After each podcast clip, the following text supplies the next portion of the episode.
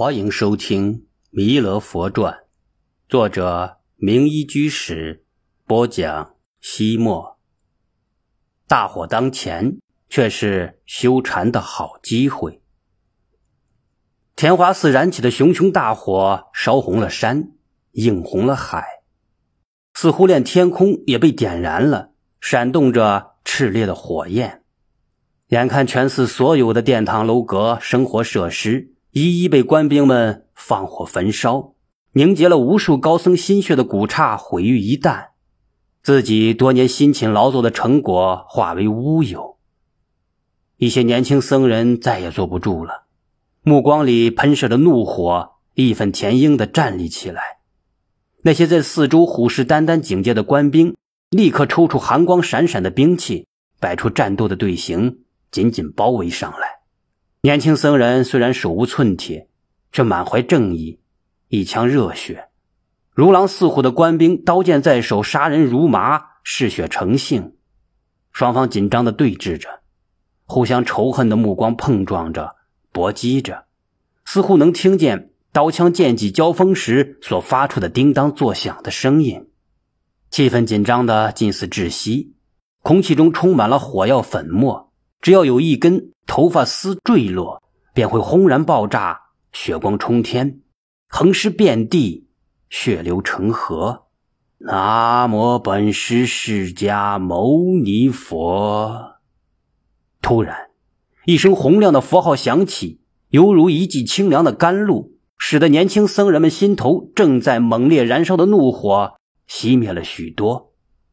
是弃子，弃子像是变戏法一样。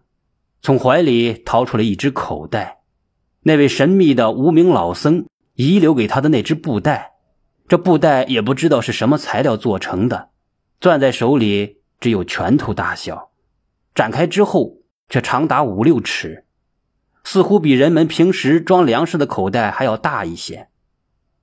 他拎着口袋走到官兵怒目相视的僧人们面前，笑嘻嘻的说道。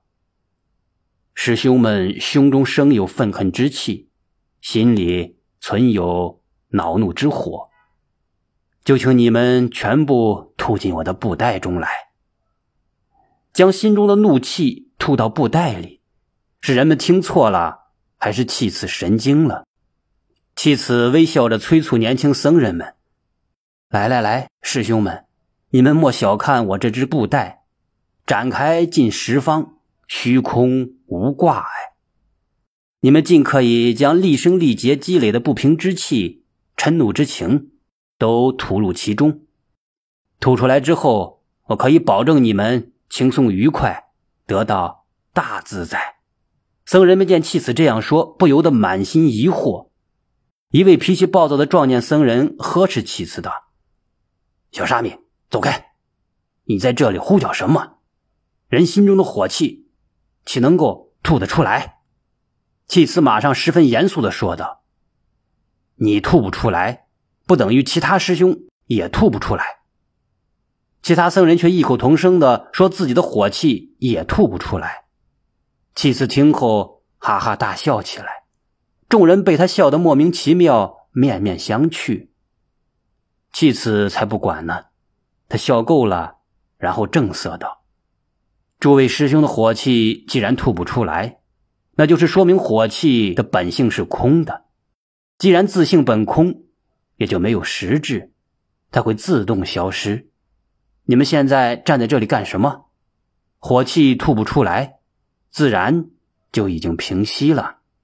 大家都是九参的参禅人，不仅心中凛然一颤，都感受到了滚滚的禅机。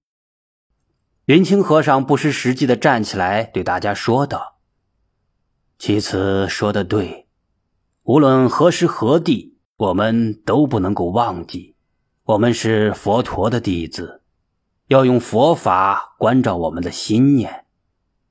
禅宗历代祖师说过，十字街头好修禅。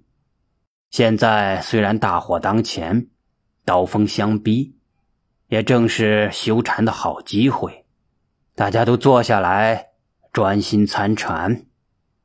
那位壮年禅僧是性情中人，看着好端端的寺院化作了灰烬，其心不甘，说道：“师傅，我的心如同烈火在焚烧，实在难以平静。”云清和尚说：“那你就向心灵之中的不平之处看去。心性乃空，念头何生？”云清和尚在沉默了片刻之后，惊天动地的大喊一声：“惨！”于是，一个极其罕见的场景出现了，在烈火炙烤之下，在火光映照之中，在虎狼之师的包围之下，在士兵的刀光剑影里，数百僧人席地夹腹而坐，心神内敛，深入禅定，静静的修行。大地无言，因其悲怆而震动；苍天不语，为其壮烈而惊破。鬼神无情。见此情景也动容，官兵们何曾见过这种庄严神圣而又神秘的场面？他们力气在手，反而头皮一阵阵的发麻。他们从来杀人不眨眼，现在却感到了一种发自灵魂的寒战。那个穷凶极恶的首领也莫名其妙的觉得脊背发凉，心惊肉跳，急忙带着他们的手下撤离了，不再追寻影清他们三个逃兵。直接回了兵营。等到官兵走后，附近村民提着水桶前来帮助僧人们灭火。然而，天华寺所在的建筑座座着火，到处冒烟，而且都是木结构，烈焰腾空，火舌十丈，热浪辐射，人们根本无法靠近泼水，只能够眼睁睁的看着古老的天华寺渐渐的化为灰烬。大劫难过后。看着眼前的一片狼藉，全寺僧人一脸的茫然，不知如何是好。天渐渐黑了下来，乡亲们请众僧到自己家里安歇。然而大家谁也不想离开，都默默静坐在天华寺尚在的冒烟的废墟之中，仿佛在守候着什么。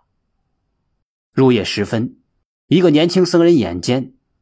他发现已经坍塌的藏经楼废墟里宝气萦绕，金光闪烁，莫非还有未燃尽的余火不成？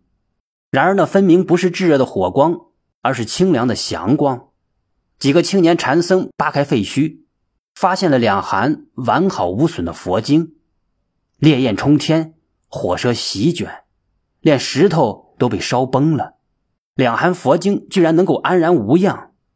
云清和尚打开两个经函，里面存放的分别是居士居取经生所译的《佛说观弥勒菩萨上升兜率天经》，以及鸠摩罗什翻译的《佛说弥勒大乘佛经》。他指着契子说：“契此，大火燎天，玉石俱焚，何缘此二经？”独独能够幸免于难。弃子装傻充愣，弟子如何知道？云清直视他的眼睛说：“看来弥勒菩萨与这里有大因缘呐。”弃子一笑，并不搭话。云清和尚继续说道：“其次，这两函佛经就留给你吧。”你要好好看看弥勒菩萨是怎样的与民欢乐、普度众生的。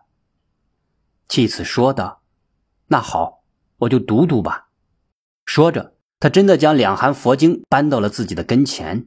然而，他不是恭恭敬敬的捧读，而是半倚半靠在经函上面。世界上哪有这样读书的？何况这是庄严神圣的佛经。果然。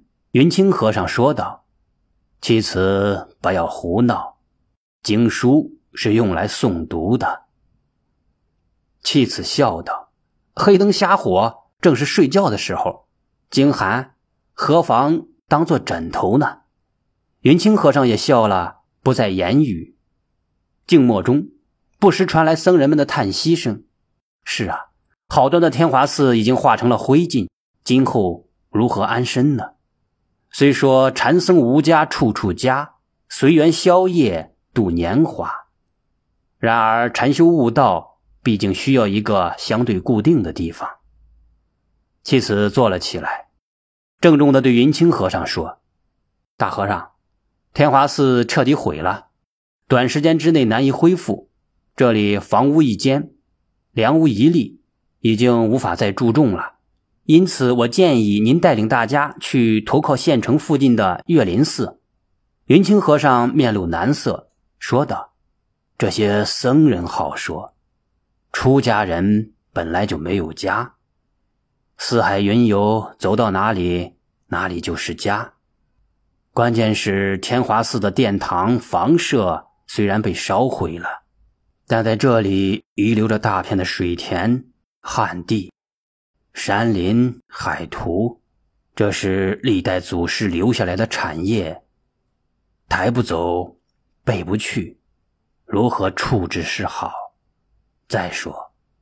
咱们数百人一下子拥到了岳林寺，岳林寺的田产有限，如何能够养活得了这么多人？弃子一笑说道：“大和尚尽管放宽心，我也想过这个难题。禅宗丛林不是已有设立田庄的先例吗？咱们不妨也把天华寺的产业组成一个田庄，委派一个人当庄主。”将每年收获的粮食、财物上交到岳林寺，岂不就能够保证僧人的吃穿用度了吗？云清和尚却仍是一脸的愁云，叹了一口气说：“禅宗丛林自从有了田庄以来，因为远离本寺，庄主难以得到有效的监控，弊端百出。